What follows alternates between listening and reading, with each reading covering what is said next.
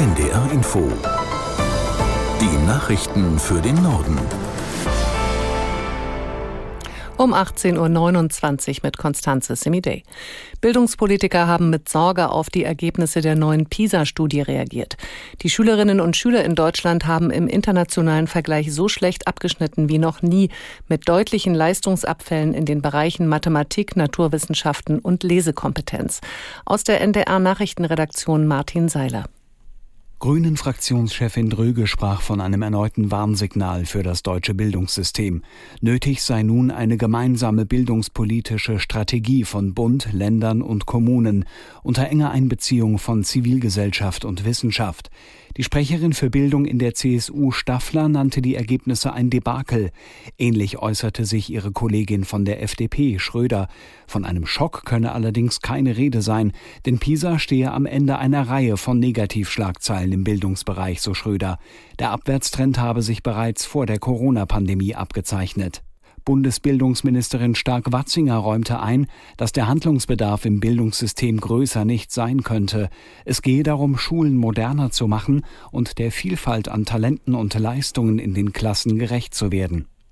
Das UN-Palästinenser-Hilfswerk sieht sich nicht mehr imstande, alle schutzsuchenden Menschen im Gazastreifen zu versorgen. Hintergrund sind die heftigen Kämpfe und eine neue Massenflucht, die durch die Ausweitung der israelischen Bodeneinsätze auf den Süden des Gebiets ausgelöst wurde. Israel hat die Menschen in der Stadt Khan Yunis dazu aufgefordert, nach Rafah an der Grenze zu Ägypten zu ziehen. Man verteile die letzten 300 Zelte, teilte das UN-Palästinenser-Hilfswerk mit. Tausende Menschen lebten ohne Obdach im Freien.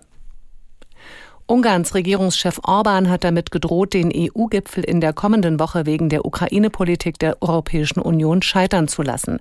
In einem Brief an EU-Ratschef Michel erläuterte Orban seine Forderungen. Aus Brüssel Andreas Meyer-Feist. Sowohl das Thema Beitrittsverhandlungen für die Ukraine als auch eine 50 Milliarden Euro Hilfe für das von Russland angegriffene Land sollen von der Tagesordnung des Dezembergipfels verschwinden. Dass Orban, der gute Kontakte zu Russlands Präsident Putin unterhält, seine EU-kritischen Botschaften gerne in Briefe verpackt, ist nicht neu. Wohl aber die Beharrlichkeit rund eine Woche vor dem Gipfel, bei dem es auch um andere wichtige Dinge gehen soll. Nun soll ausgelotet werden, ob die EU Orban umstimmen kann. Verhandlungsmasse könnten EU-Finanzhilfen für Ungarn sein. Der wissenschaftliche Beirat des Bundeswirtschaftsministeriums dringt auf eine Reform der Schuldenbremse. Das Instrument sorge derzeit mit dafür, dass der Staat zu wenig investiere. Insgesamt müsse die Finanzpolitik nachhaltiger werden, heißt es in einem Gutachten. Aus Berlin Hans-Joachim Viehweger. Es sei kein Auftragsgutachten, das betonen die Mitglieder des unabhängigen Beirats von Bundeswirtschaftsminister Habeck.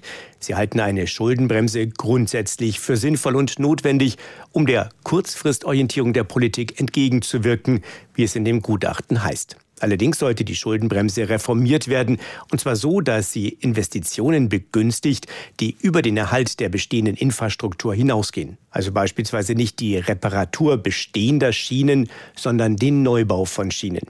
Die Ökonomen sprechen von einer goldenen Regel plus. Demnach dürfte der Staat nur für sogenannte Nettoinvestitionen zusätzliche Schulden machen. Für eine Veränderung der Schuldenbremse wäre eine Zweidrittelmehrheit im Bundestag und im Bundesrat notwendig.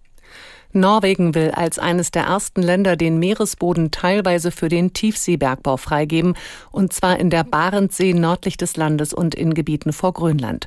Darauf einigten sich Regierung und Opposition. Norwegen will nach eigenen Angaben die grüne Transformation anführen. Für Brennstoff- und Solarzellen, E-Autos und Smartphones brauche man entsprechende Bodenschätze. Der Abbau werde nur dann zugelassen, wenn er in einer nachhaltigen Art und Weise möglich ist, hieß es. Umweltschützer warnen davor, dass der Tiefseebergbau unter anderem Ökosysteme beschädigen und die Artenvielfalt bedrohen könnte. In Hamburg sind sechs Männer festgenommen worden, die in ganz Norddeutschland mindestens 35 teure Autos gestohlen haben sollen. Die mutmaßliche Bande hat laut Polizei eine spezielle Masche angewendet. Aus Hamburg Ingmar Schmidt. Die Serie begann im November vor einem Jahr. Die sechs Männer sollen sich auf Parkplätzen vor Schwimmhallen auf die Lauer gelegt haben. Dort spähten sie Besucher aus, die mit hochwertigen Autos zum Schwimmbad fuhren. Anschließend brachen sie gezielt die Umkleideschränke auf, klauten die Autoschlüssel und fuhren mit den Wagen davon. Mit dieser Masche stahl die Bande acht Wagen in Hamburg, sechs in Schleswig-Holstein, drei in Mecklenburg-Vorpommern und gleich 18 vor Schwimmbädern in Niedersachsen. Vergangenen Donnerstag wurden die sechs Männer im Alter von 16 bis 24 Jahren bei einer Razzia in Hamburg verhaftet. Außerdem wurden ihre Wohnungen durchsucht. Die mutmaßlichen Autodiebe sitzen jetzt in Untersuchungshaft. Geprüft wird, ob sie noch für weitere Autodiebstähle verantwortlich sind. Das waren die Nachrichten.